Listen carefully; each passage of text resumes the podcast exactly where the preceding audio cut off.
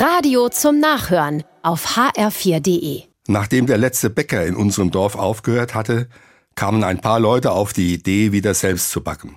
Wir bauen ein kleines Backhaus und betreiben das selbst.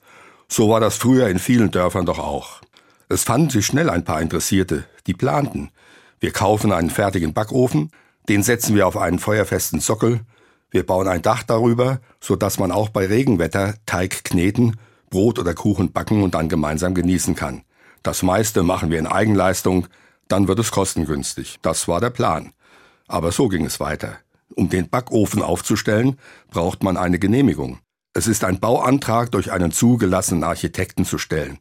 Der übernimmt die Planung, dann auch die Aufsicht, doch der kostet Geld. Fünfmal mehr als geplant war.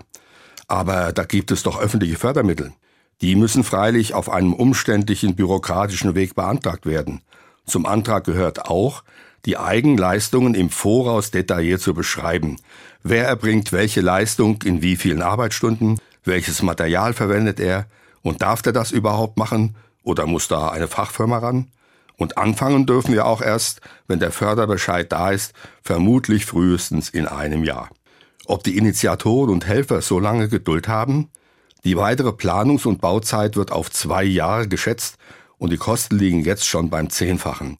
So wird aus einer Mücke ein Elefant. Es ginge auch einfacher. Was mir Mut gibt, ist die Ausdauer und Energie von vielen, die für das Projekt sind. Sie sagen, wir machen trotzdem weiter.